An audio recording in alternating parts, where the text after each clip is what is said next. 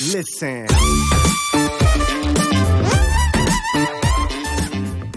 Das heißt, wenn, wenn wir von einem Plateau re reden oder wenn ein Individuum über ein Plateau redet, dann äh, würde ich erstmal ähm, ein Bewusstsein für diese Regeln schaffen, die innerhalb des Sports herrschen.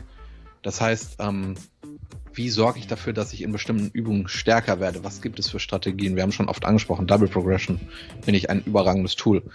Ähm, auch was, was einen Kalorienüberschuss angeht, was Routinen angeht, die das gewährleisten. Ja, auch jetzt, wo es mir nicht gut geht, ähm, nehme ich ja nicht sechs Kilo ab, weil ich eben diese Routinen habe. Ich kenne die Regeln und ich verfolge sie.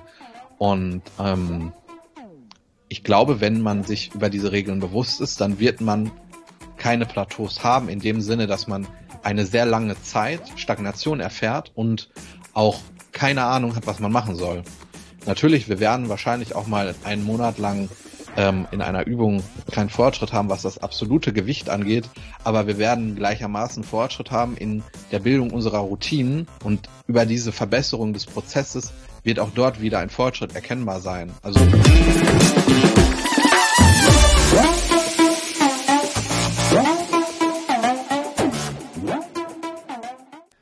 Moin Mann aus Hamburg, willkommen zu The Art of Personal Training, Netto Hypertrophie Series XY 1 Million. 27, glaube ich, oder 26 oder 27. Nils ist der Mann der Zahlen. Er hat immer die Kontrolle über die Zahlen. Ähm, Nils, herzlich willkommen. Äh, wie geht es Hallo. dir? Danke, dass äh, du mich eingeladen hast zum Podcast.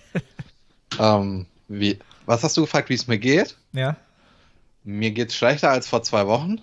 ja. Ähm, ja, das ist so mein State. Also es ist im Moment nicht so cool. Ähm, ja, ey, was soll ich Lockdown-Vibes. sagen? Was soll ich sagen? Es sind die Lockdown-Vibes kommen durch halt, ne? Ja, Mittlerweile allgegenwärtig bei, ich denke mal, bei fast allen Menschen ist das ein, ein Faktor. Hat, hat dann das, die, die Wetterverbesserung, der, der einsetzende Frühling auch keine, da noch ein bisschen geholfen? eigentlich schon, aber dann stelle ich mir die Frage, wie schlecht, also das ist jetzt extra sehr pessimistisch ausgedrückt, wie schlecht mein Leben sein muss, dass ich mich ausschließlich vom Wetter beeinflussen lasse. Weißt du, was ich meine? Absolut. Also, ja, deswegen ist es im Moment schwierig, weil dann ähm, jeder Tag startet ja mit der Gewissheit, dass wir bleiben zu Hause, äh, das neue Normal Dogma ist. in Deutschland und das ist halt auch so eine gewisse Perspektivlosigkeit, die du ja auch als Einzelner ähm, nicht ändern kannst. Und das ist etwas, womit ich nicht so gut klarkomme, weil ich habe kein Problem mit Problemen, weil ich die dann angehe und die löse und das mir Spaß macht. Also wenn ich im Bodybuilding vor Problemen stehe, dann macht mir das Spaß, sie zu lösen. Ähm, aber jetzt, ähm, ja, kannst du es nicht lösen und ich habe auch das Gefühl, dass ähm, es wenige Menschen oder sehr, sehr wenige Menschen gibt in Deutschland, die das lösen wollen, was aktuell ist. Und ja, deswegen ist meine Stimmung auch dementsprechend. Also, ja. Mein äh, Social Life Highlight ist ja alle zwei Wochen der Podcast mit dir. Das, ja. Freut mich natürlich zu hören, ne? dass, dass, dass das noch ein Highlight darstellt. Ähm, ja, ich kann, das, ich kann das echt nachempfinden. Also diese Perspektivlosigkeit kombiniert oder ausgelöst dadurch, dass man selbst keine Handhabe hat, das Problem in irgendeiner Weise zu beeinflussen oder halt auch die Problemlösung in irgendeiner Weise zu beeinflussen. Ne? Das ist so eine Art der, ja, du bist in gewisser Weise gefangen. Ne? Also für mich ist das tatsächlich so etwas äh, in meiner Entwicklung und auch wieder so die alte Geschichte, warum ich mich selbstständig gemacht habe oder Selbstständigkeit für mich der Weg geworden ist, obwohl ich nicht der Mensch dafür bin, vom Charaktertyp. Ich bin, habe ich ja schon oft gesagt, so ein Mensch, der Sicherheiten braucht. Und dann ist es eigentlich relativ dämlich, sich selbstständig zu machen, weil du super viele Risiken eingehst und super viele Ungewissheiten hast. Aber was, was das immer überwogen hat, war halt immer der Faktor, dass ich selbst für meinen Erfolg und für, für, genau, auch für Probleme, die ich lösen muss, selbst verantwortlich bin. Einzig und allein kann ich alles selber lösen, rein aus meinem, aus mir heraus. Ja, ich kann alles aus mir heraus machen, aus meinen Fähigkeiten, aus dem, was ich bin, was ich kann. Und das ist halt aktuell nicht mehr so. Zumindest ist es die Wahrnehmung. Ich bin da mittlerweile auch in so einem Prozess, äh, was vielleicht nicht gut ist, äh, vielleicht gut, vielleicht schlecht. Aber für mich ist es halt immer, nehme ich so wahr. Was ich halt, wo ich die Angst habe, aktuell ist halt, dass wir als Kollektiv ähm, das irgendwann hinnehmen, so wie es ist. Und das ist eine große Angst von mir, dass wir es so hinnehmen und dass, wie du sagst, du stehst morgens auf und wir leben halt mittlerweile einfach im Lockdown. Und das bleibt jetzt auch einfach erstmal so bis sehr, sehr ewig lange, weil es sich nicht mehr ändern kann, weil es sich verrannt hat, weil es sich verzerrt hat. Ähm und ich merke halt, wie ich so ein bisschen äh, da so hinkomme. Verstehst du? Dass ich mich so anpasse, dass ich sage, ich kann es jetzt nicht ändern ich versuche jetzt in dieser Situation wieder autark zu werden, um mein Handeln neu zu bestimmen und wieder diesen Status zu haben, dass ich von mir selber glaube, ich habe selbst in der Hand. Was kann am Ende des Tages ja auch immer noch so ist. Ich kann mich ja anpassen und sagen, keine Ahnung. Aber ja, das ist so ein Prozess, den ich gerade durchlaufe. Aber, aber, wie kannst du so einem negativen Prozess ausgesetzt sein, wenn wir in einem zweiwöchigen Wellenbrecher-Lockdown sind? also, das, ähm, Verstehe ich jetzt ehrlich gesagt nicht. Ja, und man muss. Nicht. Ja, das, das, wird, das wird Stelle, klappen, das wird reichen, das stimmt. Man muss an der Stelle natürlich auch erwähnen, dass wir ja schon mal einen Lockdown hatten und dass wir ja auch daraus gelernt haben und dass du auch diesen Punkt völlig außer Acht lässt, das lässt mich fassungslos hier sitzen. Also. Oh, verdammt. Ja. Ey, ganz ehrlich, es muss am Anfang einfach wieder einmal um die Situation gehen. Das ist halt allgegenwärtig. Wenn wir das totschweigen, wäre das halt albern so, ne? Aber das, was du gesagt hattest, dass du dich so, dass du irgendwie vielleicht die Sorge hast, dass du dich damit arrangierst. Ich kann es nicht. So, ich weiß nicht, alles wehrt sich dagegen. Ähm, und das ist halt so das Problem, ja, weil, also, wie gesagt, ich, ich stehe gern vor Problemen, weil ich sie lösen kann und aber jetzt, ich weiß halt, morgen früh wache ich auf. Und dann weiß ich, morgen früh wache ich wieder auf. Und dann wache ich wieder auf. Und dann wache ich wieder auf. Und es ändert sich halt nichts. So. Wir werden wahrscheinlich im Sommer eine schöne Zeit haben. Wir werden im Gym sein. Wir werden hier über unsere PRs reden. Aber ähm, dann machen wir wieder alles dicht im Herbst und im Winter. Ähm, das ist so das, was im Moment in meinem Kopf präsent ist. Ähm, und äh, ja, deswegen ist es aktuell halt einfach schwierig, ne?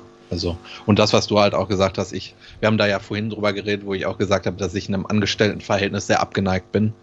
Äh, und ich sehe das anders als du. Ich glaube, ein Angestelltenverhältnis ist, ist äh, risikoreicher als vielleicht Selbstständigkeit oder ein Unternehmertum, wenn es etabliert ist.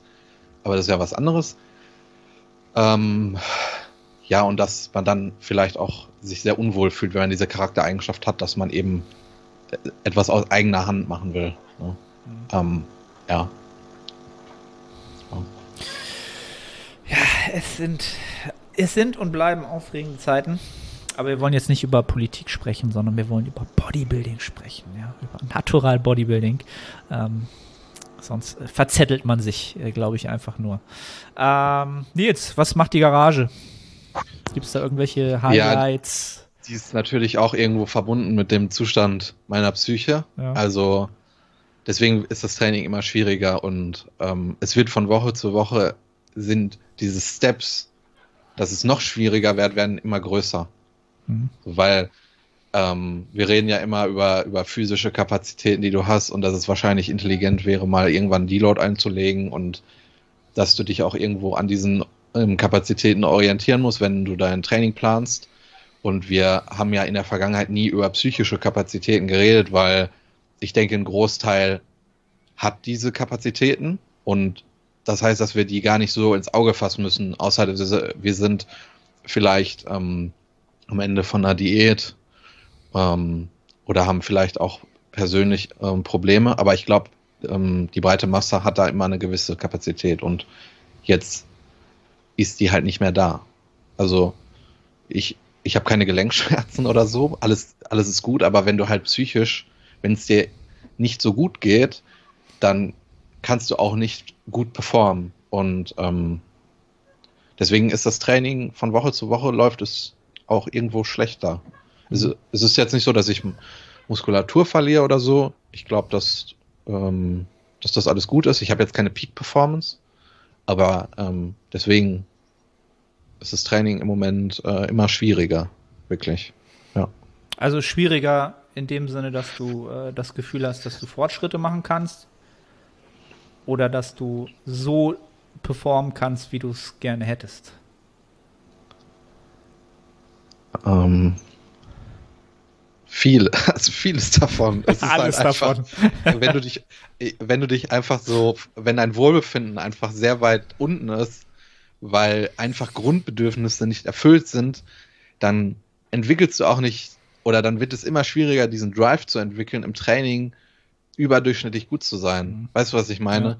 Ja. Ähm, das klingt so, ähm, so simpel, wenn ich sage, ich kann mich nicht mit meinen Freunden treffen, aber wenn du das fünf Monate nicht machen kannst, dann denkst du irgendwann nicht mehr daran, dass du äh, vielleicht ähm, eine der besten Quads in Deutschland entwickelst oder dergleichen, ähm, dann denkst du halt einfach daran, dass du deine Freunde treffen willst. Also, ähm, ja, weil, also klar, ich glaube, wenn du, wenn du ein sehr guter Bodybuilder sein willst, dann musst du auch die anderen Rollen in deinem Leben ausfüllen. Dann, dann solltest du vielleicht auch eine funktionierende Partnerschaft haben und Freunde, einen Freundeskreis, andere Bedürfnisse erfüllen.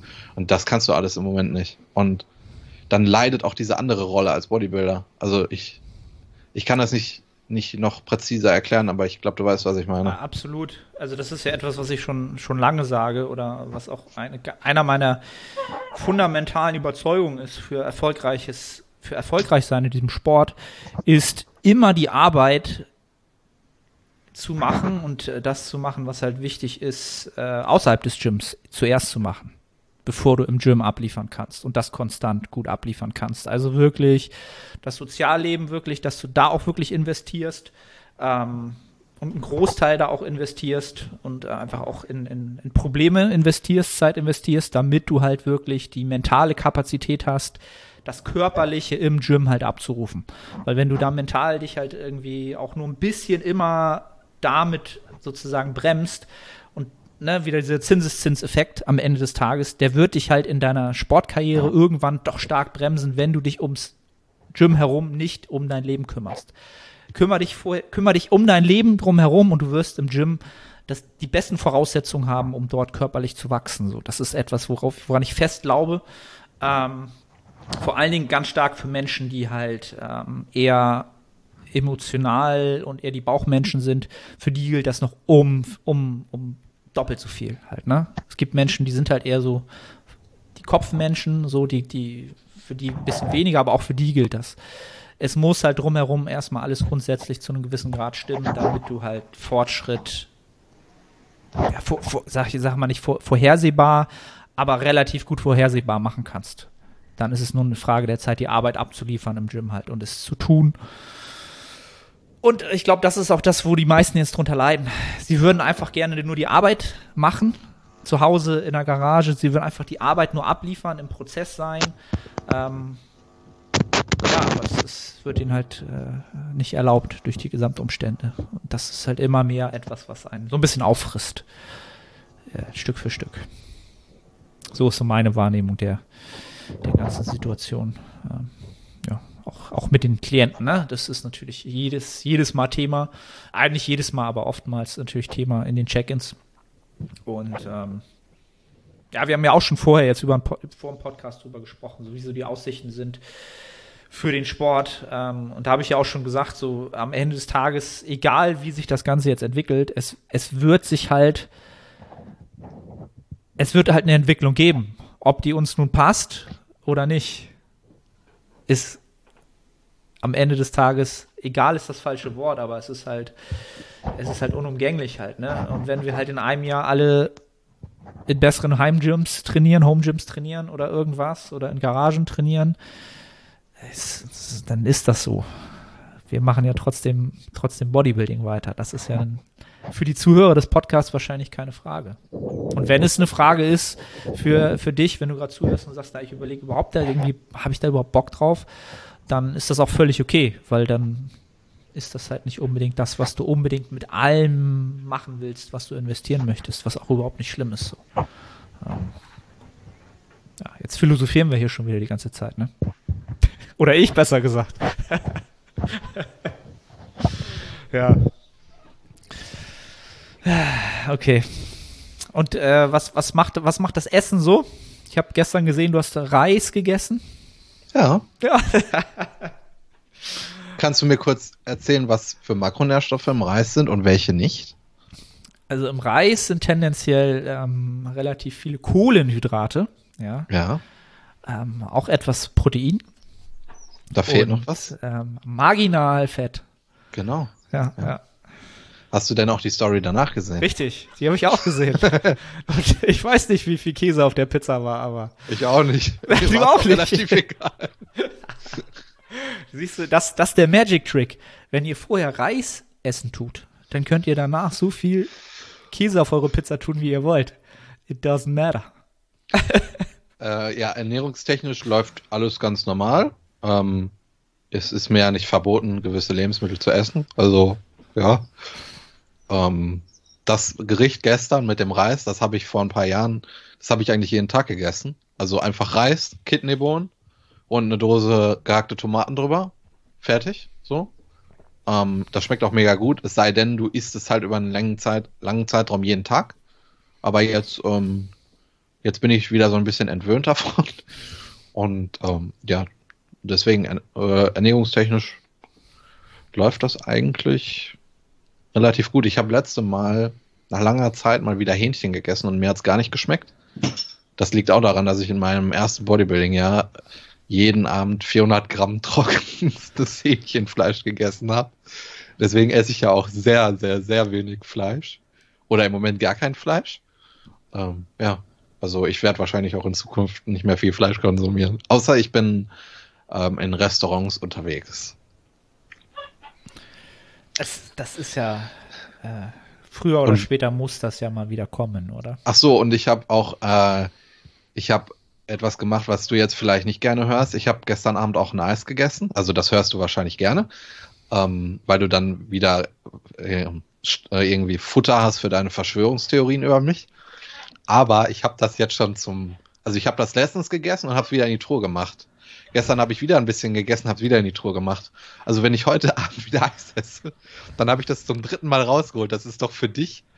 Äh, du müsstest doch jetzt direkt Gänsehaut kriegen. Auf jeden oder? Fall. Ich bin, das, das verunsichert mich gerade komplett so in meiner kompletten.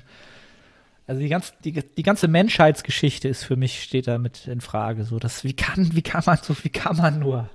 Wie kann man nur nicht ein ganzes Eis essen, weil es vielleicht nicht in die Makronährstoffe passt?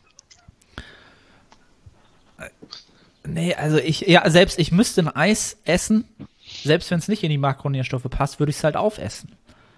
Aber ich würde es wahrscheinlich gar nicht erst essen, weil es, wenn es nicht reinpasst, dann esse ich halt lieber ein kleineres Eis, aber das in einer kleinen, in einer kleineren Darreichungsform, damit ich es dann komplett essen kann. Ist das dieses Schwarz-Weiß-Denken, wovon wir manchmal reden, was man vermeiden soll? Wenn das, wenn das um Essen geht und um Portionsgrößen und um Eis vor allen Dingen, absolut.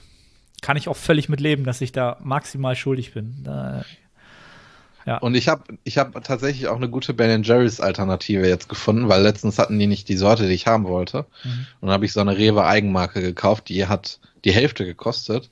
Und das hat echt gut geschmeckt. Ich hole mir das jetzt immer. Also auf einen Cent runtergerechnet schmeckt's besser.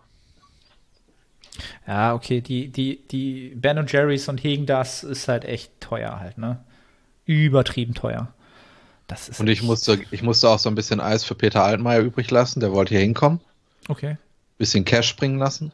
ja, Und deswegen habe ich mich da halt auch einfach aus solidarischen Gründen nicht bedient. okay. Ja. Hast gedacht, äh, der hat einen höheren Konsum als du. Ja, ja. Einen gesünderen Pro Konsum. Zeiteinheit. Und was bei, was geht bei deiner Ernährung? Bei meiner Ernährung, äh, ich weiß gar nicht, wo wir zuletzt standen, aber eigentlich hat sich nichts geändert. Ich bin immer noch äh, der Mann, der mit äh, mittlerweile 88 Kilo mit 3000 Kalorien im Aufbau bleibt und Zuwächse macht. Es ist immer noch ein Mysterium. Mit 3000. Mit 3000 Kalorien, ja. Da das seit, seit, keine Ahnung, seit 10, 12 Wochen. Noch länger. das ist sehr wenig. Bist du vielleicht zehn Jahre älter, als du angibst? Wahrscheinlich. Also se- seit, äh, seit wir Nachwuchs bekommen haben, bin ich anscheinend vom äh, Metabolismus so gealtert, ja, dass das so bergab gegangen ist, äh, dass ich einfach nicht mehr brauche. Das könnte vielleicht unangenehm werden, wenn du in der Diät bist, weil die Kalorien dann noch weiter runtergeschraubt werden. Das ist natürlich für, für den Start einer Wettkampfvorbereitung nicht so ideal. Vor allen Dingen nicht, wenn sich die Lebensumstände dann vielleicht doch noch ändern sollten und ich vielleicht doch wieder ein, zwei Schritte mehr mache. Aber dann geht es auch in dem Maße halt wieder hoch. Ähm, Wie viele Schritte hast du denn derzeit drin? Derzeit habe ich so zwischen, trotzdem so zwischen 8.000 und 10.000 Schritte über die Woche im Schnitt. Aber ich habe halt auch Tage, wo ich nur sechs oder sieben schaffe. Äh, was halt auch nicht wenig ist. Ne? Also, was ja völlig ausreichend ist. Ne? Also, ich, ich sag halt auch den meisten Leuten im Aufbau, ähm, so 6.000 bis 7.000 Schritte ist eigentlich so ein gutes Maß für genügend Bewegung. Ähm, und darüber müssen wir gar nicht sein, um äh, ja einfach effizient für alles zu arbeiten halt, ne? was du an Kalorien konsumieren musst und dann verbauen kannst. Ähm, und von daher, ich kann es mir halt nicht erklären. Das Einzige, was ich mir halt vorstellen könnte, ich track ja auch seitdem halt gar nichts. MyFitnessPal ist ja als App auf meinem Handy nicht mehr installiert. Es löscht sich ja bei iOS irgendwann automatisch. Also du musst es dann wieder runterladen. Es wird dann so in die Cloud verschoben.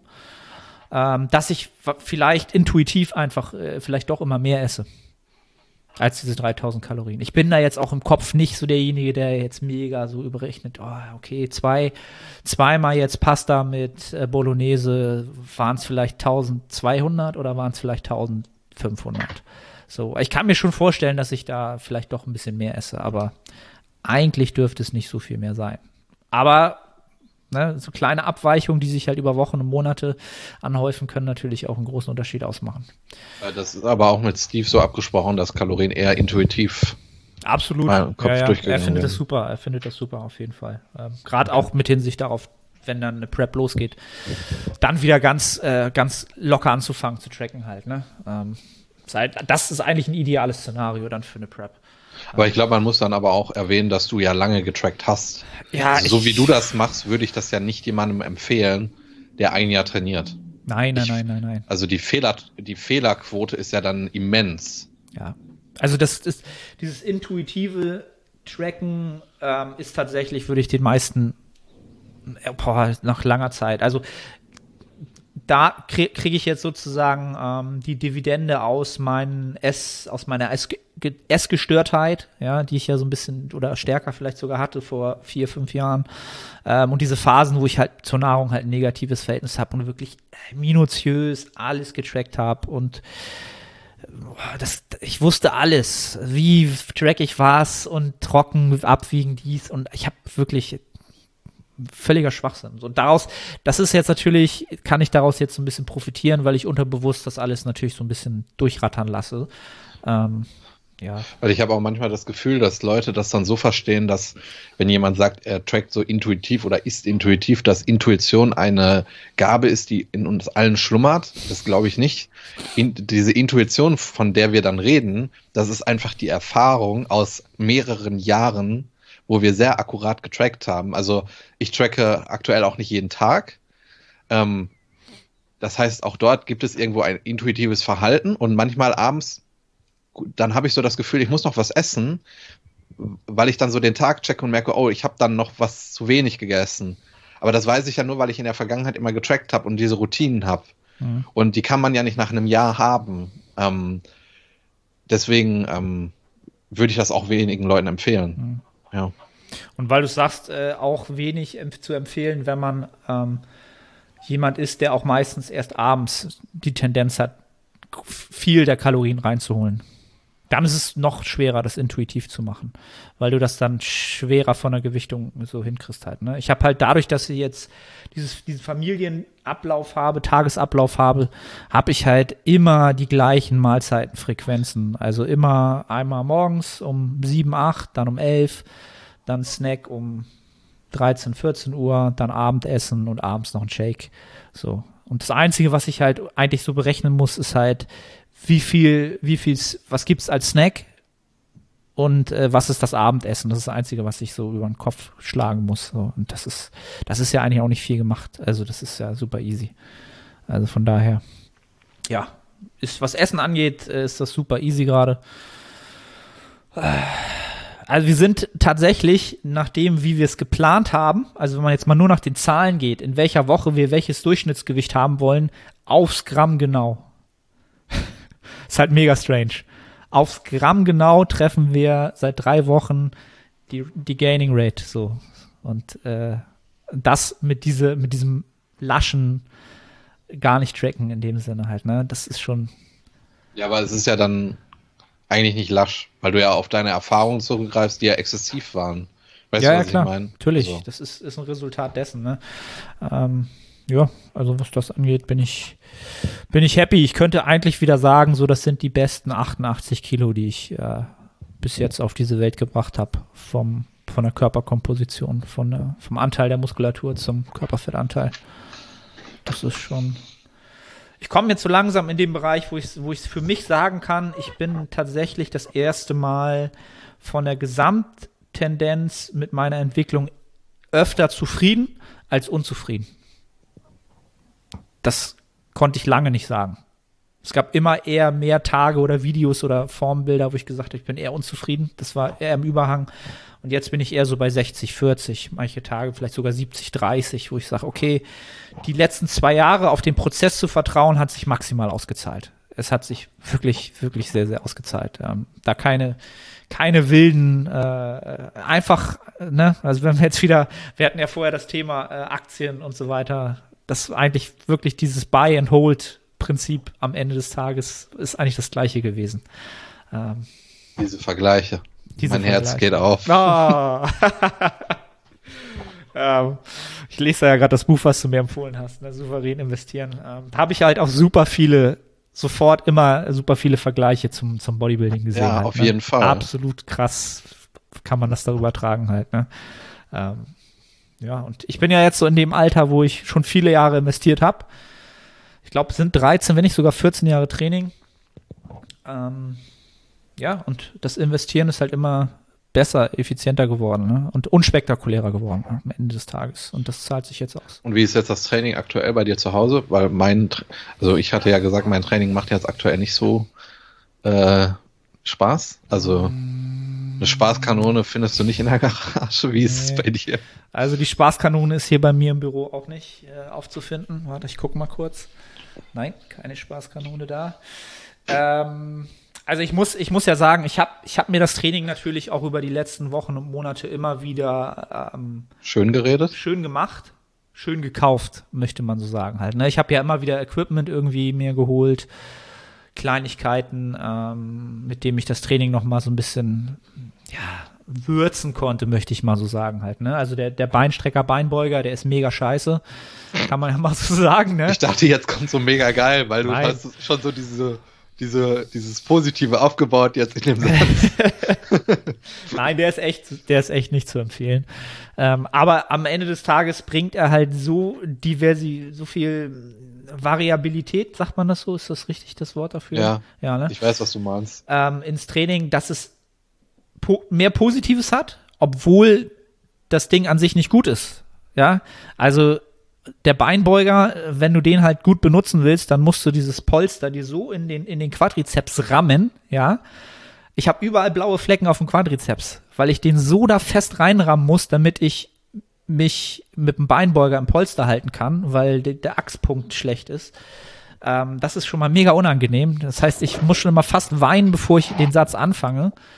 Ähm, und den Strecker, den habe ich mir halt, der ist jetzt relativ cool, weil ich ihn halt an den, an, ans, ans, an den Seilzug ähm, gekoppelt habe.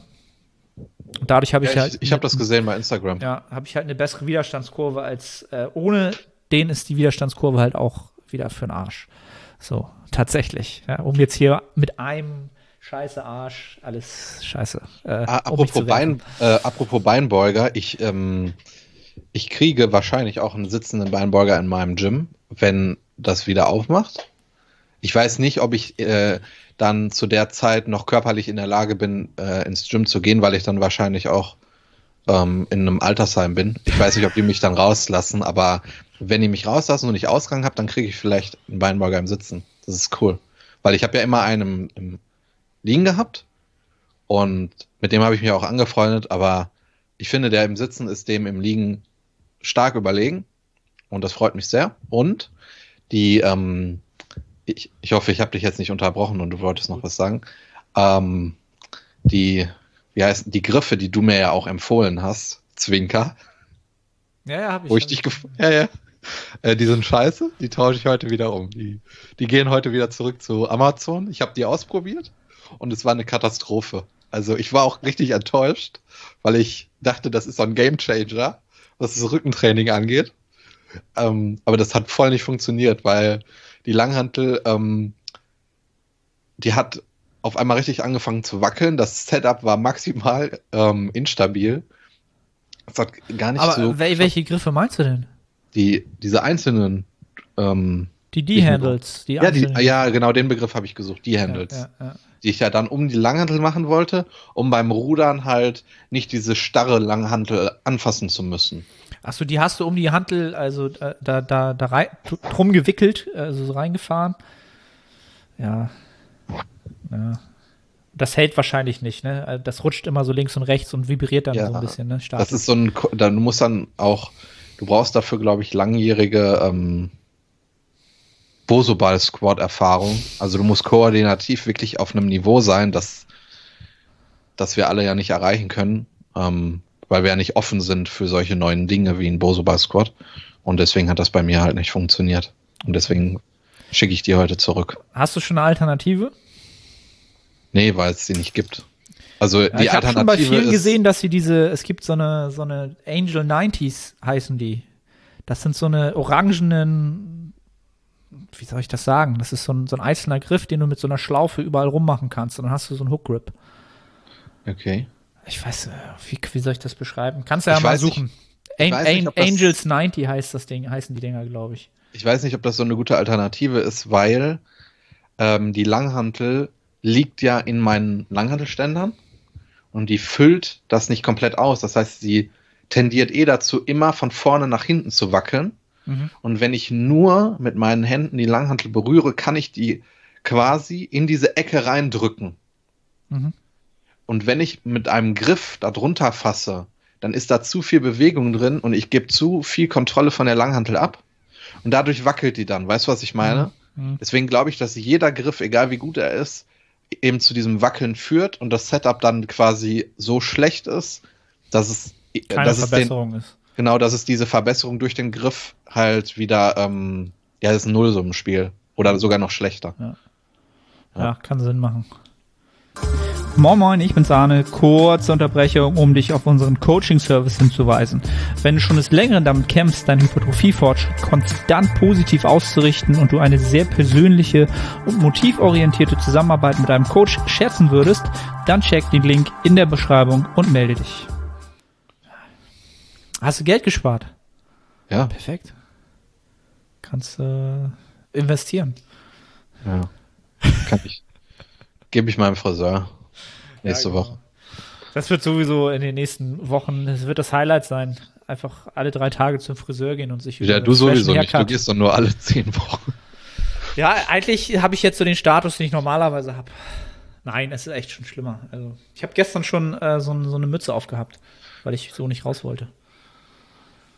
Ja, das kann ich jetzt ja nicht machen, weil es ist so warm draußen. Ich kann mir ja keine Kapuze über den Kopf ziehen, dann gucken mich noch mehr Leute an, weil ja, das so aber komisch. es gibt es gibt ja so Beanies nennen die sich. Das sind so eine so eine ganz leichten Stoff, keine Mütze an sich, sondern so ein, ein Lifestyle Hut.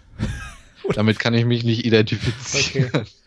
ähm, das, das musste ich gestern schon äh, tragen, damit ich bei dem, dem Wetter überhaupt noch ohne Wintermütze rausgehe, weil es jetzt ja nicht mehr so kalt ist. Du kannst ja deine Tochter einfach auf deinen Kopf setzen.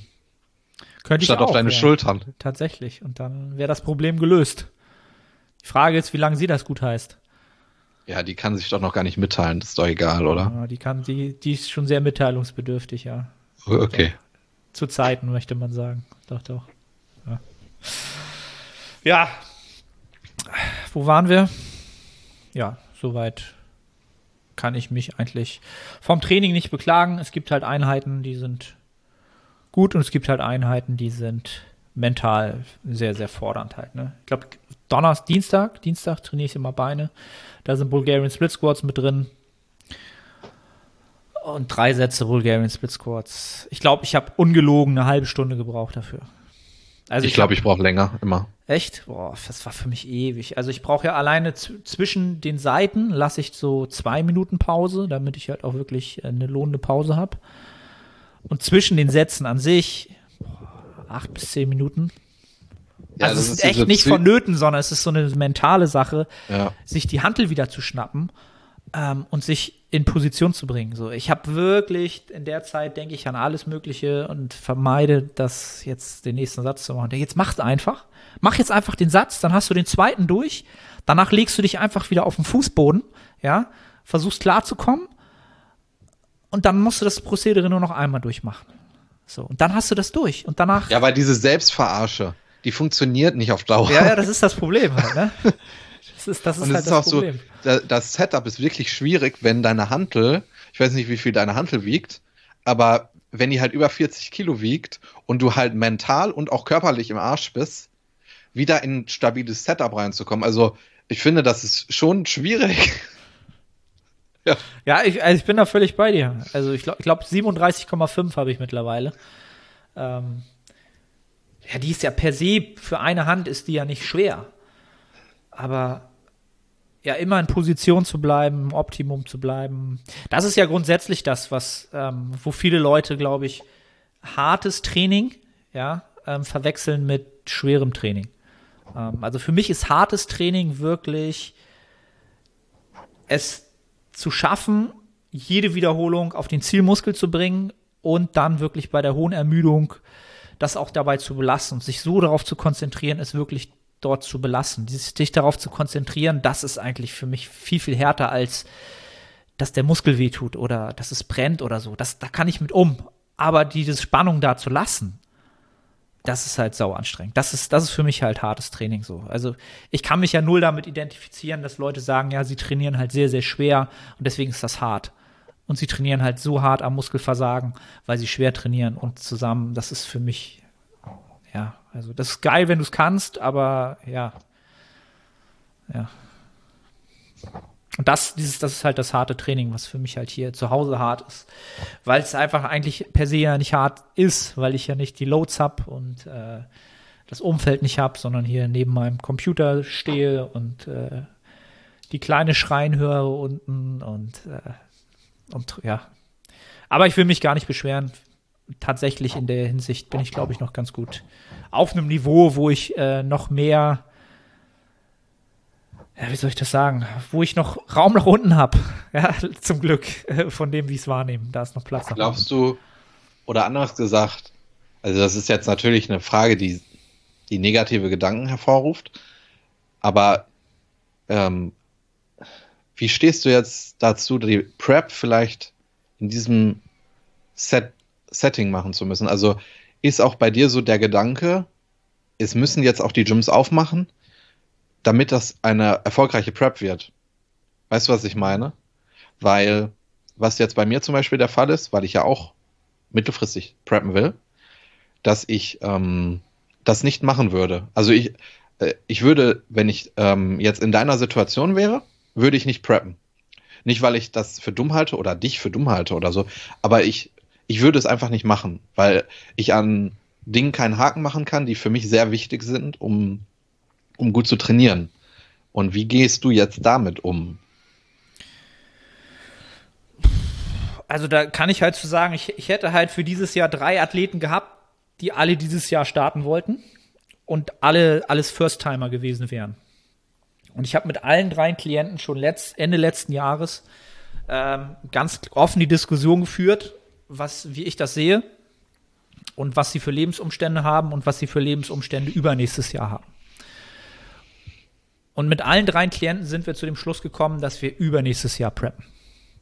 Weil ich einfach glaube, für das für jemanden, der das das allererste Mal macht, kannst du das nicht voraussagen, wie es sich für den anfühlen wird. Ähm, du kannst halt nicht alles voraussagen. Du, es, ist, es ist halt alles nicht absehbar. Es ist halt, eine, eine Prep ist halt immer mit irgendwelchen unvorhersehbaren Vorkommnissen äh, gepflastert. Wenn nicht, dann ist es halt sehr, sehr eine glückliche Prep.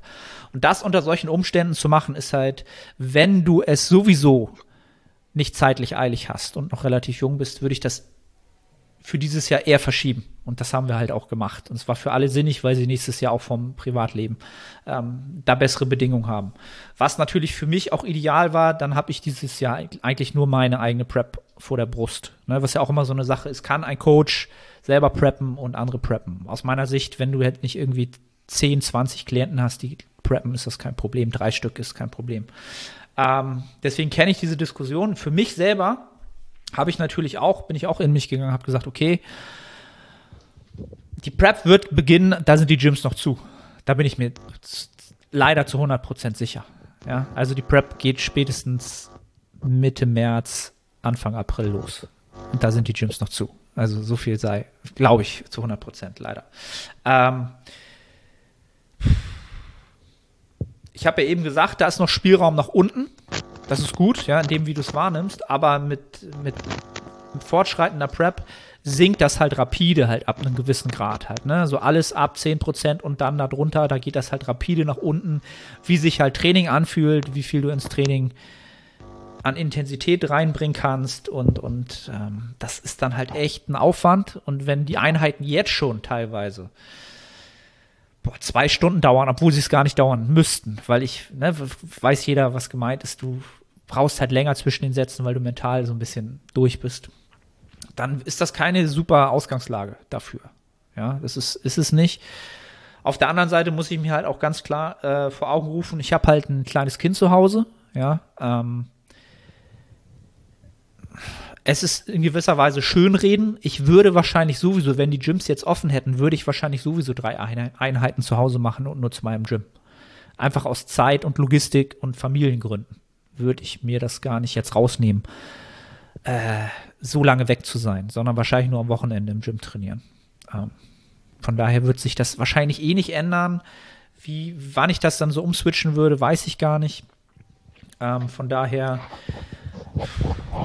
ja, also den Gedanken habe ich auch schon gefasst, ob das überhaupt sinnig ist dieses Jahr. Weil das, das Worst-Case-Szenario ist natürlich folgendes, dass wir irgendwann im Sommer aufmachen und passend zu den Herbstwettkämpfen die Gyms wieder zumachen und die Wettkämpfe unter Umständen halt abgesagt werden. So, das ist halt Worst-Case-Szenario.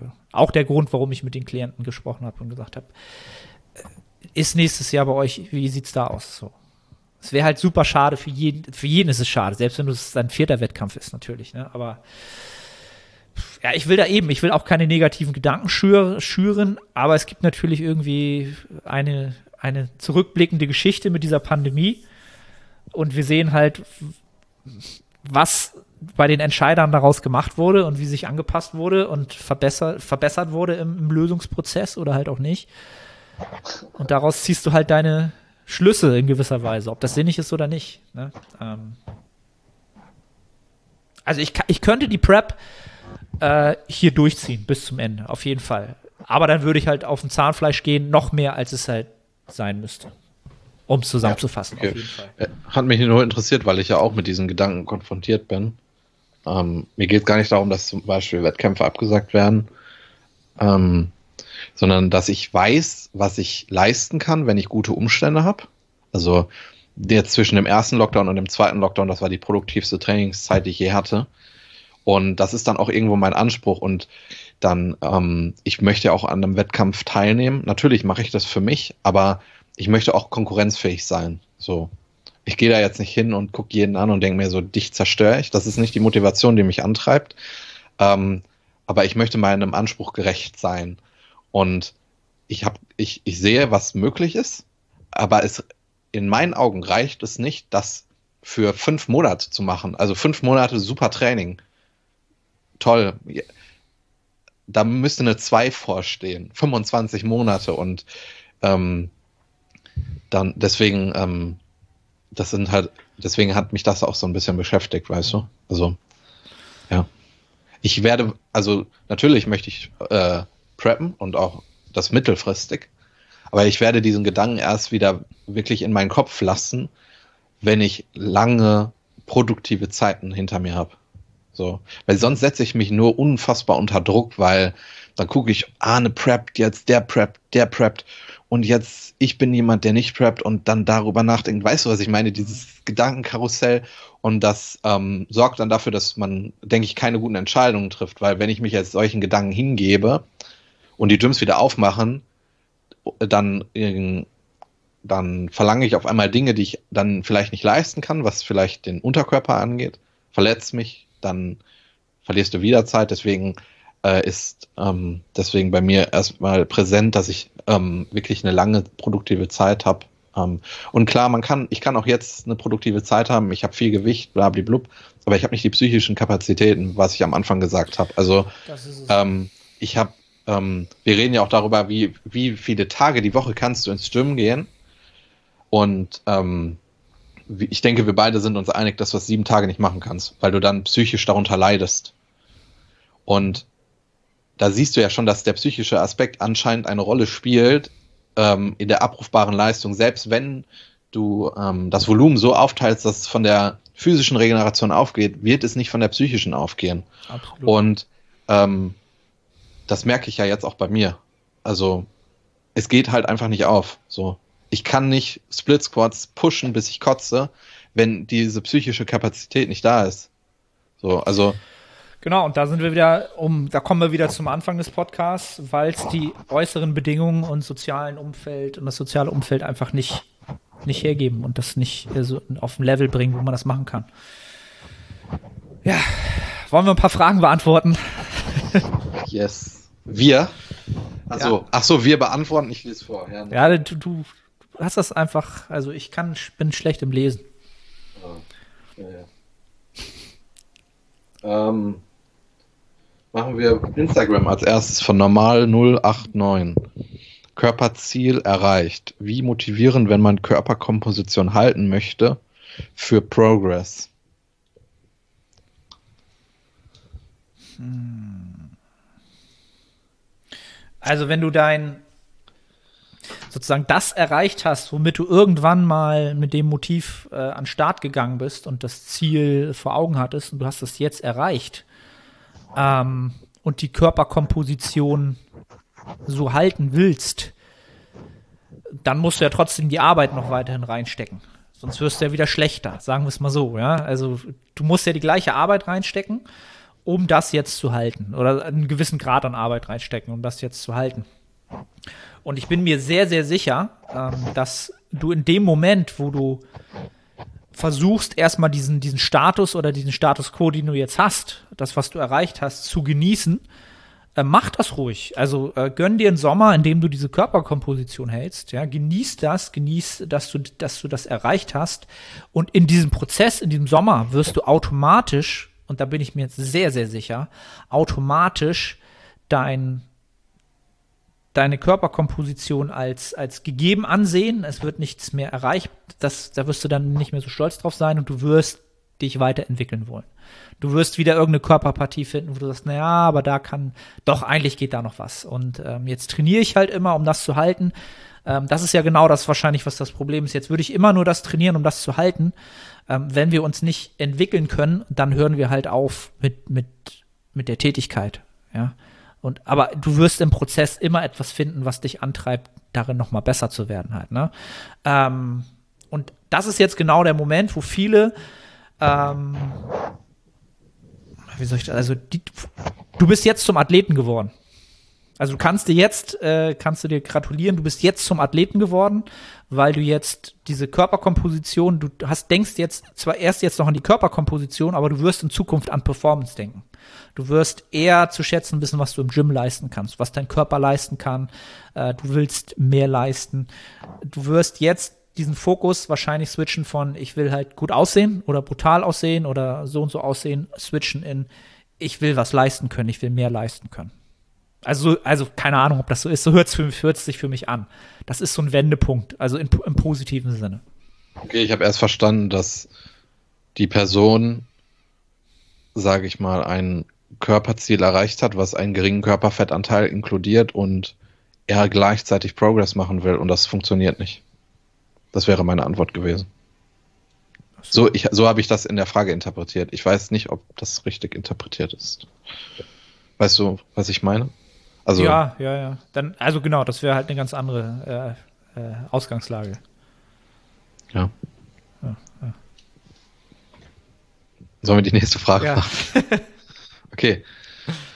Habt ihr Tipps, um im Lockdown die Trainingsintensität hochzuhalten? Mir fällt es von Woche zu Woche schwerer, hier abzuliefern. Ja, darüber haben wir ja gerade auch gesprochen. Und da muss ich ehrlich sagen, dass ich da keine Tipps zu habe, weil das ähm, die Frage ist das Äquivalent dazu, mich zu fragen, was du machen kannst, wenn du sechs Wochen dich an die Wand trainiert hast, deine passiven Strukturen im Arsch sind und du noch eine Woche dranhängen willst, was, wie ich dich dazu motivieren kann. Und das kann ich auch nicht, weil wir gewissen Gesetzmäßigkeiten unterlegen sind. Und wenn du halt, ähm, ich weiß nicht, vier, fünf Monate deine Grundbedürfnisse nicht erfüllen kannst, dann kann ich dir da keine Tipps geben, weil das ist menschlich.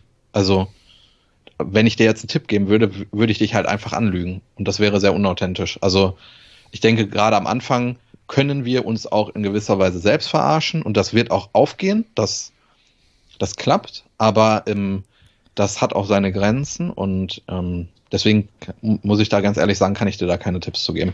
Weil das ist, es wird wahrscheinlich gar nicht funktionieren. So. Ja, ja. also jetzt äh, aus der Sicht, dass man irgendwie jetzt aus der Sicht Trainingsparameter oder ähm, Herangehensweise, Strukturen, eben, könnte ich halt auch nichts äh, sagen. Ein stumpfer Tipp meinerseits, investiere in Equipment und mach dir das Training damit irgendwie schöner. Ganz stumpfer Tipp. Äh, Oder such dir was, was dich gerade interessiert. Also ich lese mich jetzt gerade auch wieder in Themen ein, die mich sehr interessieren und die ich lange nicht angefasst habe. Und es ist, weil es einfach nicht sinnig war, zu dem Zeitpunkt da noch mehr zu wissen. Und da lese ich jetzt halt einfach weiter Literatur und das macht mir Spaß. Also, aber ob mich, das wird jetzt auch nicht dafür sorgen, dass ich äh, morgens aufstehe und die ganze Welt umarmen will. Also, ja.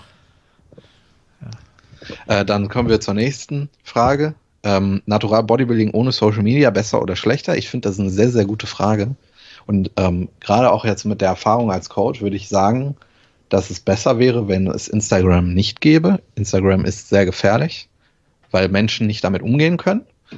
Ähm, weil man, ich glaube, viele Leute vielen Leuten ist auch nicht bewusst, was eigentlich Umfeld bedeutet und was ähm, das Umfeld für einen Einfluss auf uns ausübt. Wenn wir mal gucken, wie es vor 100 Jahren war, da war unser Umfeld unsere Familie und der Tante Emma Laden.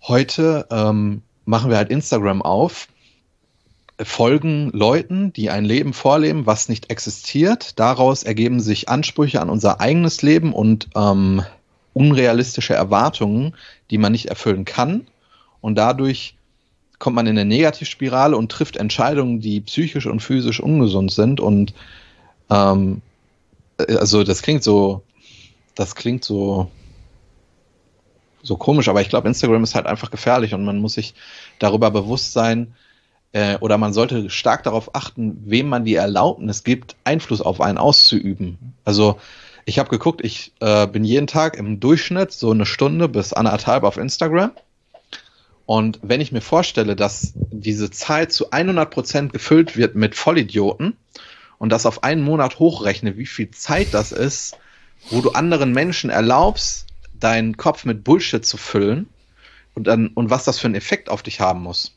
Also ich äh, sehe das auch bei Klienten, dass wenn wir mal über Probleme reden, die die mit der Erwartungshaltung einhergehen, mit der Wahrnehmung über das eigene Körperbild, dann findet man immer irgendwo diese Schnittstelle Social Media. Und ähm, deswegen achte ich extrem darauf, von wem ich mich beeinflussen lasse. Wir, wir haben hier mal ganz selten über irgendjemanden geredet, der eine Übung verteufelt hat oder vielleicht auch ein tragisches Ereignis, was passiert ist. Das habe ich alles nicht mitbekommen, weil ich mich gar nicht in diese Welt begeben will, weil ich weiß, dass das absolut schädlich für mich ist. Ähm, erst, erst recht auch jetzt in diesem Setting, wo wo vielleicht auch negative Gedanken äh, sehr präsent sind und deswegen, ähm, ja, ähm, ich würde, ich cutte jeden bei Social Media raus, der dafür sorgt, dass ich irgendwelche negativen Gedanken habe oder dass Bullshit ist, falsche Erwartungen weckt. Das siehst du ja in allen Lebensbereichen. Das ist ja nicht nur Bodybuilding. Dann siehst du da irgendein Pärchen, das sich wahrscheinlich auf Krediten Urlaub kauft, die da wahrscheinlich sich gegenseitig abfacken und dann nur Bilder machen für Social Media. Äh, ich glaube wirklich, dass das der Standard ist. Äh, also ich denke, dass 99 Prozent dessen, was du da siehst, das existiert nicht und deswegen, ähm, ja, und viele Menschen können damit nicht umgehen. Ich kann damit teilweise auch nicht umgehen. Ich habe strikte Regeln, zum Beispiel bei Social Media, so was ich mir anschaue und wo ich wirklich sage, dass das wird nie Einfluss auf mich ausüben, weil sonst würde ich mich da auch drin verlieren und hätte negative Gedanken. Mhm. Ja. Also ähm, Natural Bodybuilding wäre besser, auch wenn wir natürlich gute Wissensquellen haben, aber das ist die absolute Minderheit. Also ähm, ja, ich, ich finde zum Beispiel den Content, den Freddy bietet bei Instagram, finde ich mega gut oder von, äh, von Johannes, auch von AP. Aber wie viele Freddys gibt es bei Instagram? Also unter einem Prozent. Ja, das, und das ist deutlich unter einem Prozent. Deutlich unter einem Prozent. Ähm, moin Moin, Arne hier. Ganz kurze Unterbrechung, um dich auf die Nettohypertrophie hinzuweisen. Du strebst nach maximaler Hypertrophie. Du fragst dich, ob das Steigern des Gewichts auf der Handel oder doch eher die Mind-Muscle-Connection Priorität hat. Ob die Intensität, also die Nähe zum Muskelversagen ausschlaggebend sind oder doch eher ein dynamisches Trainingsvolumen. Kurz gesagt, alle diese Faktoren sind relevant, wenn es um Hypertrophie geht. Die Nettohypertrophie bietet eine Trainingsplanung, die all diesen Faktoren gerecht wird und einen Zeitraum von vier Monaten über drei Phasen, also drei Mesozyklen, jedem der genannten Faktoren zur passenden Zeit seine stärkste Rolle spielen lässt. Die einzelnen Phasen sind so gestaltet, dass die Ergebnisse in Form von Anpassungen die nächste Phase befeuern. Diese Phasenpotenzierung ermöglicht es auch, Adaptionswiderstände, also Prozesse, die positive Anpassungen mit der Zeit kleiner ausfallen lassen, zu kontern und über alle drei Phasen möglichst viel Nettohypertrophie zu produzieren. Wenn du also ein Trainingssystem suchst zu einem fairen Preis, dann schau jetzt in die Beschreibung und ich freue mich, dich bei der Nettohypertrophie begrüßen zu dürfen. Also erstmal bin ich da sehr, sehr geneigt, deiner Meinung zu sein, dass es für den Großteil der Athleten sicherlich einfacher wäre, den Sport zu machen, wenn es Social Media nicht geben würde. Also sie würden ihn wahrscheinlich mehr genießen, glaube ich, weil der Vergleich einfach dann kleiner ist und mehr wegfällt und der Vergleich ist halt der Tod der Freude immer, um wieder so ein bisschen philosophisch zu werden und äh, wir wollen ja ja, einfach den Prozess mit, mit Freude bestreiten halt, ne? Und Social Media, wie du es genau ähm, skizziert hast, macht das halt in den meisten Fällen unmöglich, weil der Vergleich natürlich immer da ist und wir einfach eine Welt sehen, die so nicht da ist. Und ähm, ja, also ich bin ja immer zum Beispiel, ähm, na, wie fällt mir denn? Der Fabian Bucher zum Beispiel, den hatte ich ja auch mal im Podcast, der den Sport ja wirklich auf dem höchsten Niveau betrieben hat und auch immer noch auf höchstem Niveau trainiert. Ähm, und ich bin mir gar nicht, ich glaube, sein Instagram-Account ist auf privat gestellt, wenn ich mich nicht ja. irre. Ich glaube, Irgendwann ja. habe ich ihm eine Anfrage geschickt, also genau. sollte das also, sein. Ja. man kann ihm folgen, ähm, aber nur auf Anfrage. Ähm, und der postet ja auch immer in seiner Story seine Workouts. Ähm, und was der halt an Gewicht bewegt und was der macht, das ist halt schon deutlich überdurchschnittlich aus meiner Sicht. Und das ist jetzt nichts, äh, was er jetzt in seinem Instagram-Feed teilt oder mit der ganzen Welt teilt. So. Und ähm, ja, das ist halt so mal die Frage, warum machst du es am Ende des Tages? Und würdest du es genauso machen, wenn halt es kein Handy geben würde oder so? Ne? Das ist auch eine Sache, die ich mich oft frage, wenn ich mich äh, beim Training filme, ähm, wo ich mir dann natürlich auch immer die Ausrede aussuche, ja, ich filme mich natürlich, um die Intensität abzuchecken, um die Technik zu checken. Ähm, ja, das war mal immer der primäre Antrieb, aber klar, ganz oft schaue ich mir auch an, äh, wie sieht, wie, wie, wie sehe ich dabei aus und äh, ne, wie, wie ist die Entwicklung und so weiter. Ähm, und äh, poste das natürlich auch in gewisser Weise, um mich als Person darzustellen und als Marke darzustellen. Und freue mich natürlich auch, wenn ich positives Feedback kriege. Ähm, oder auch negatives Feedback. Ähm, ja. Das kann man halt schwer beantworten. So wie du es schon gesagt hast, das, was euch im ersten Moment negativ triggert und ihr einen Vergleich habt, der euch negativ dastehen lässt oder ihr so eine das ist irgendeine so Dissonanz mit dem, was ihr gerade seht, dann blendet das aus, weil das ist einfach nicht nötig dieser Tage. That's it. Ja, auf jeden Fall. Und wir würden uns ja auch nie bewusst dazu entscheiden. Ich weiß nicht, wir verbringen viel Zeit in Gyms und wir kennen auch Idioten in Gyms. Ich weiß nicht, jemand kommt zu dir und sagt, dass er im Kalorienüberschuss ist und nicht zunimmt. Das ist so ein random Typ. Mit dem unterhältst du dich ja nicht mehr. So. Das ist jetzt sehr unsympathisch ausgedrückt, aber du weißt, er ist ein Idiot, er checkt die Regeln nicht. Und du unterhältst dich ja nicht weiter mit ihm, weil ein negativer Vibe entsteht oder was auch immer. Und du dich darüber abfuckst. Deswegen, das weißt du ja schon und deswegen wirst du auch keinen Kontakt zu dieser Person aufbauen.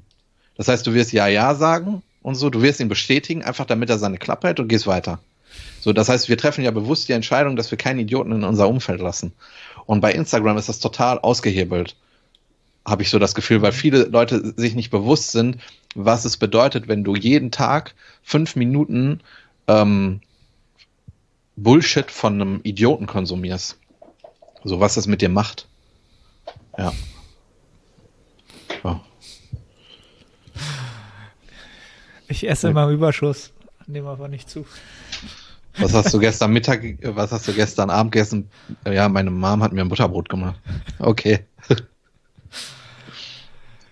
ähm, was sind aus deiner Sicht sinnvolle Schritte, um als Intermediate ein Plateau zu durchbrechen? Ich knacke die 95 Kilo Marke nur mit einem KFA von geschätzt über 20 Prozent. Die Kraftwerte im Training verbessern sich ebenfalls gefühlt in vielen Übungen nur im Schneckentempo. Puh. Das ist äh, eine brutal äh, offene Frage für brutal wenig Kontext. Aber das ist ja oft so. Äh, also man müsste natürlich immer erstmal die Arbeit machen, die man immer machen muss und definieren, was halt ein Plateau ist und wie, wie das Plateau, wie man Plateau definieren würde halt in Form Ein Moment, von, von ich glaube, die, die Glocken läuten hier. Ich nicht. Das ist immer diese, ähm, das ist immer jeden Tag jetzt um zwölf, weil so viele Leute pleite gehen, damit man daran erinnert wird. Aber ich wollte dich nicht unterbrechen. Ich bin ähm. heute, ich bin heute so ein bisschen ähm, ich weiß nicht, wie nennt man das? Ironie. Nee, ähm, Krawallmodus. So. Krawallmodus, okay. Krawall gebürstet. Okay, was wollte ich sagen? Äh, ein Plateau definieren. Ähm, was er ja angegeben hat, waren das, also ich gehe mal von R aus, ne? Äh, 95 Kilo. Ähm, 20% KFA, 95 Kilo. Da, ja, die erste Frage ist halt, ist das ein Plateau? Ähm, weil, also so hört es für mich an, am liebsten wird er halt bei 95 Kilo sein, bei, keine Ahnung, bei 15 Prozent Körperfett. Ähm, und dann hast du halt kein Plateau erreicht, sondern du musst einfach äh, im Gesamtprozess jetzt sinnige Schritte einleiten, um irgendwann diesen Status erreichen zu können. Das ist jetzt unbedingt nicht, nicht ein Plateau, sondern du hast äh, Parameter. Zum einen dein Körpergewicht und du hast deinen Körperfettanteil. Und du musst halt diesen Körperfettanteil erstmal wieder reduzieren, um deine äh, Trockenmuskulaturmasse äh, sinnigerweise wieder erhöhen zu können. Und äh, wenn du jetzt 20 Prozent hast und willst auf 95 Prozent und das bei einem geringeren KFA, dann würde ich mal davon ausgehen, dass du mindestens noch zwei Durchläufe, Zyklen brauchst, indem du das Körpergewicht runtergehst, wieder hochgehst, wieder runtergehst, wieder hochgehst und in, im Durchschnitt das Gewicht aber steigt. Wenn nicht sogar drei Durchgänge, von, keine Ahnung, Zeitraum sechs bis sechs Monate bis einem Jahr, bis du dieses Status erreichen kannst. Jetzt einfach mal davon ausgegangen, dass es das war, was du als Plateau siehst, dass du bei einem geringeren Körperfettanteil ein höheres Körpergewicht hast. Ähm, also das ist noch ein langer Weg, was jetzt aber auch nicht, schle nicht schlechtes ist. Also 95, 95 Prozent Körperfett bei 20 Kilo Körpergewicht. ähm. Nein, also ich glaube, das hört sich schon an, als wär, wärst du schon ähm, ein fortgeschrittener Athlet oder ein Intermediate, wie du es gesagt hast. Ähm, und du musst jetzt einfach auf, auf den Prozess vertrauen und sinnige Schritte einleiten. Und äh, mit den Kraftwerten, auch da kann man halt schwer sagen, weil ich nicht weiß, was du im Training gemacht hast. Ähm, selbst wenn es da, hat, hat er gesagt, irgendwie, es geht nur langsam voran oder ganz bremsend oder bremsend oder ich kann nochmal nachgucken, wenn du möchtest. Ja, ja, ja. Schneckentempo. Schneckentempo. Ja, yeah, that's it. Du machst Fortschritt. Du machst alles richtig. Also wenn selbst wenn es im Schneckentempo ist, dann ist es halt realistisch so halt. Ne? Ähm ja, also es ist es hört sich alles gar nicht so schlecht an für mich erstmal, wie es vielleicht für sich, wie du es wahrnimmst. Nils. Ja. Ähm, erstmal sind es halt sehr wenige Informationen. Man weiß nicht, wie groß du bist. Es fehlen Kraftwerte, vielleicht auch äh, die Entwicklung der Kraftwerte. Wie oft hast du diätet oder wie oft hast du schon diätet? Ähm, wenn wir von einem Plateau reden, dann reden wir von einer Zeit, in der wir ähm, in der Adaption ausbleiben. Ich würde sagen, bei einem Plateau ist es eine lange Zeit, von der wir reden. Und wenn ich Menschen sehe, die von Plateaus reden, dann sind das oft Athleten oder Athleten, denen einfach Strategien fehlen, um Fortschritt zu machen. Und das resultiert meistens daraus, dass diese Personen sich nicht bewusst sind, dass wir gewisse Regeln befolgen müssen, um uns eben weiterzuentwickeln. Das heißt, ja, wenn jetzt jemand sagt, er, er hat ein Plateau, was sein Körpergewicht angeht, dann ist in 99 Prozent der Fälle äh, fehlt das Verständnis dafür, dass er einen Kalorienüberschuss benötigt. Das heißt, wenn, wenn wir von einem Plateau re reden oder wenn ein Individuum über ein Plateau redet, dann äh, würde ich erstmal ähm, ein Bewusstsein für diese Regeln schaffen, die innerhalb des Sports herrschen. Das heißt, ähm, wie sorge ich dafür, dass ich in bestimmten Übungen stärker werde? Was gibt es für Strategien? Wir haben schon oft angesprochen, Double Progression finde ich ein überragendes Tool. Ähm, auch was, was einen Kalorienüberschuss angeht, was Routinen angeht, die das gewährleisten. Ja, auch jetzt, wo es mir nicht gut geht, ähm, nehme ich ja nicht sechs Kilo ab, weil ich eben diese Routinen habe. Ich kenne die Regeln und ich befolge sie. Und ähm, ich glaube, wenn man sich über diese Regeln bewusst ist, dann wird man keine Plateaus haben, in dem Sinne, dass man eine sehr lange Zeit Stagnation erfährt und auch keine Ahnung hat, was man machen soll. Natürlich, wir werden wahrscheinlich auch mal einen Monat lang ähm, in einer Übung keinen Fortschritt haben, was das absolute Gewicht angeht, aber wir werden gleichermaßen Fortschritt haben in der Bildung unserer Routinen und über diese Verbesserung des Prozesses wird auch dort wieder ein Fortschritt erkennbar sein. Also ähm, um das mal zusammenzufassen, wenn Individuen von einem langen Plateau reden, dann fehlt meiner Meinung nach das Bewusstsein für diese Regeln. Und zwar auf sehr vielen Ebenen. Das heißt, ja, in der Ernährung, was Routinen angeht, was, was es heißt, einen Kalorienüberschuss zu haben, der länger geht als eine Woche, oder in gewissen Übungen, ja. Dass ich weiß, was herrschen für Regeln in einem Hip Hinge, was herrschen für Regeln ähm, beim Bankdrücken, was herrschen für Regeln ähm, in einer Rückenübung, wo ich meinen Trapez aktiviere. All das sind Regeln und wenn ich die befolge, wird es meiner Meinung nach kein äh, perspektivloses Plateau geben. Mhm. So aus der Perspektive sehe ich das. Also ähm, das ist vielleicht jetzt auch ein vielleicht ein hartes Feedback, aber immer wenn ich diese Buzzwords höre wie Plateau oder es tut sich nichts, dann ist es sehr sehr oft der Fall, dass wenn man checkt, ob ob diese Regeln beachtet werden, dass man da keinen Haken dran setzt. Und ähm, ja, das, das sind meine Gedanken dazu. Ja, sehe ich ähnlich. Also wenn ich, wenn ich auch meine, Karri meine Athletenkarriere rückblickend betrachte, dann gab es auch Zeiten, wo ich zum Beispiel im Bankdrücken über sechs Monate bei 80 Kilo stecken geblieben bin und dann auch dachte, wir sind jetzt bei einem Plateau. Wir waren nicht bei einem Plateau. Ich war einfach nicht äh, intelligent genug zu erkennen, dass ich, ähm, dass die Belastungssteuerung nicht zielführend war. So, da war der Fehler. Also ein Plateau ist kein, kein absolutes Gesetz, dem wir ausgesetzt sind. Es ist meistens die Folge von, ähm, von der Missachtung gewisser Regeln. Mhm. Das klingt dann hart, weil man entweder wird man mit einem mit einer Kritik konfrontiert, dass man etwas falsch gemacht hat und das hört niemand gerne, oder man muss sich selbst diesen Prozess stellen und das ist auch sehr unangenehm. Ähm, ja. Sehe ich genauso. Also in den meisten Fällen ist es halt so, dass du gef gefühlten Plateau dann hast, wenn du halt vom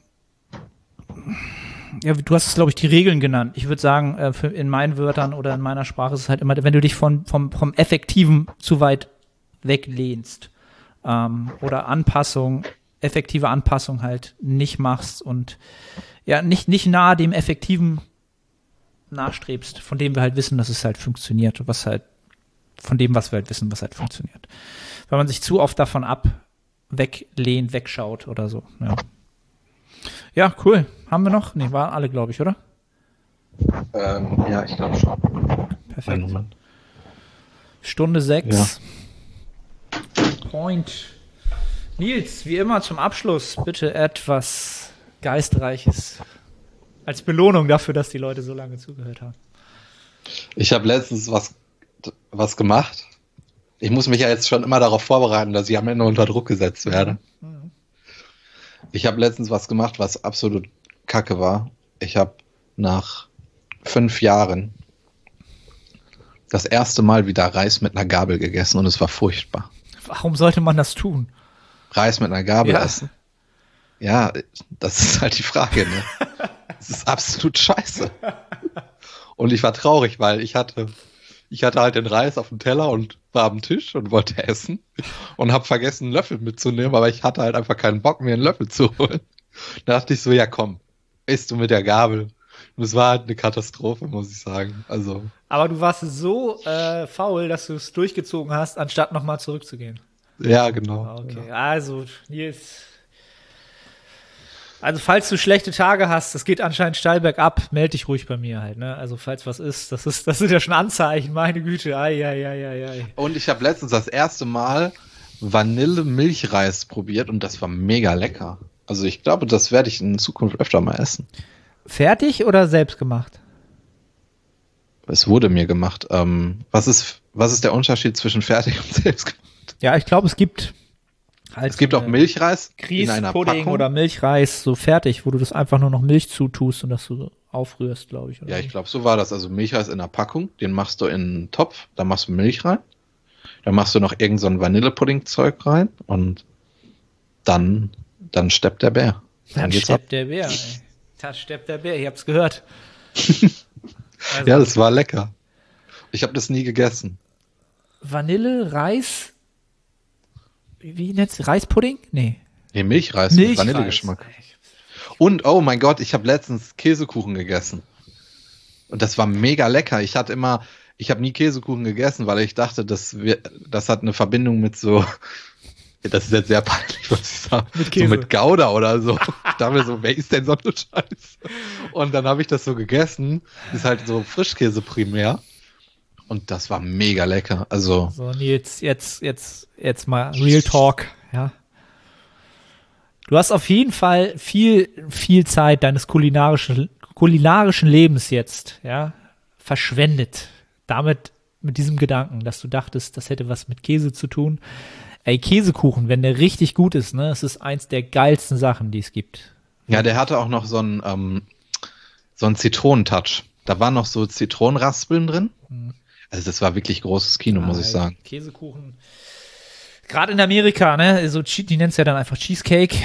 Die Amerikaner kriegen es ja hin. Ähm, eigentlich, das ist eigentlich nur ein Block Butter mit Zucker. Und, Geil. Und so Frischkäse irgendwie so drauf geschmiert. Äh, das nennen die dann Cheesecake und das ist absolut, das ist so brutal. Es gibt ja in Amerika ein Restaurant, das heißt die Cheesecake Factory. Ähm, da gibt es halt Cheesecake in allen Varianten. Und da hat ein Stück Torte halt, das ist ein großes Stück Torte, hat halt bis zu 1800 Kalorien. Und das ist ein Stück Torte, nicht die ganze Torte, habe ich schon oft erzählt. Und das ist so brutal. Also wenn du da ein Stück von isst, habe ich glaube ich schon mal irgendwann im Podcast erzählt. Wir waren bei dieser Cheesecake Factory und ich habe halt, ähm, kannst halt normal auch Pasta und so bestellen. Das war halt auch schon voll gepumpt. Ich weiß nicht, wie die das so komprimiert kriegen. Nach Vielleicht der Pasta. Fett? Ja, einfach Fett. Fett und, und Zucker halt. Ähm, nach der Pasta habe ich halt Schweißausbrüche gekriegt und, und Kreislaufbeschwerden halt wirklich, Kopfschmerzen. Ja, aber dann, das ist Adaption, die du erfährst. Jetzt Ja, komm ja. mir nicht, dass das negativ ist, ich bitte dich. Und dann hatte ich natürlich, musste ich noch einen Cheesecake essen, weil dafür waren wir ja da, ja. Und da habe ich halt dann geguckt, da steht auf der Speisekarte, müssen die halt ausgeben, wie viel Kalorien das hat. Und das Stück Torte hatte 1700 Kalorien. Und die Pasta hatte, glaube ich, auch schon über 2000. So, und das waren keine riesen Teller oder so halt, ne? Und das, das ist der Wahnsinn. Aber dieser Cheesecake ist, all, ja, ja, ja, ja. Also, Ich finde das faszinierend, dass, dass es Menschen gibt, die, die sich da hinstellen und sagen, yo, lass uns ein Lebensmittel oder ein Gericht machen, das hat so eine hohe Kaloriendichte und das Ja, ist, das machen der die. Wahnsinn. Das ist geil. das machen die, das ist wahrscheinlich auch so ein Konzept, weil bei einer Cheesecake Factory geht jeder mit Essensresten raus. Niemand isst da was auf. Das schaffst du nicht. Also ein normaler Mensch schon mal gar nicht. Ein Bodybuilder vielleicht schon eher. Aber selbst ich bin damals in meinen Hardcore-Cheat-Day-Zeiten, habe ich das da alles, bin ich zugrunde gegangen halt. So, also das ist. Dann musst du da halt öfter reingehen. In die Masse. ja, in die Cheesecake Factory. Du musst dich adaptieren. Ja, wird leider nicht passieren, weil äh, mein, Frau, mein Freund Karl L., ja, äh, Karl, nee, heißt er Karl L? Karl L? Karl L. Ach so, Karl ich habe gerade nicht Karl S, an, sondern Karl, Karl L. Ich habe gerade an einen anderen Karl gedacht. Der Karl L. von der äh, Partei S und so weiter, der sich ja dafür einsetzt, dass wir aufgrund von Corona jetzt äh, auch den Klimaschutz äh, jetzt Lockdown nachkommen machen. können und deswegen müssen wir den Konsum und auch das Reisen in Zukunft stark reglementieren aufgrund von Corona. Macht Sinn. Deswegen weiß ich nicht, ob ich äh, nochmal in die Staaten komme. Ja, aber wir haben bald Bundestagswahl und. Ja, gut. Da wird. Vielleicht kommt dann der Karl S. mit ESS. Heißt er so? Der, eher an die Macht als ein anderer Karl. So, wir sollten den Podcast hier mal beenden, äh, bevor wir hier irgendwelche Leute schlecht reden. Möchte ich gar nicht machen. Ich schon. Aber wir können den Podcast trotzdem beenden. Nächste Woche geht es mit einem frischen Haarschnitt in die nächste Podcast-Episode. Yes freuen wir uns drauf. Auf jeden Dann Fall. Könnt ihr euch das Ganze wieder über YouTube anschauen. Das, ähm, das Licht am Ende des Tunnels ist mein türkischer Friseur, der kein Deutsch kann. Dass ich das mal irgendwann sage. Siehst du. Ja. Guck mal, beenden wir den Podcast mit einem positiven Ausblick auf die Zukunft. Yes. Teilt die Episode, liked die Episode. Ähm, ja. That's it. Vielen Dank und bis zum nächsten Podcast.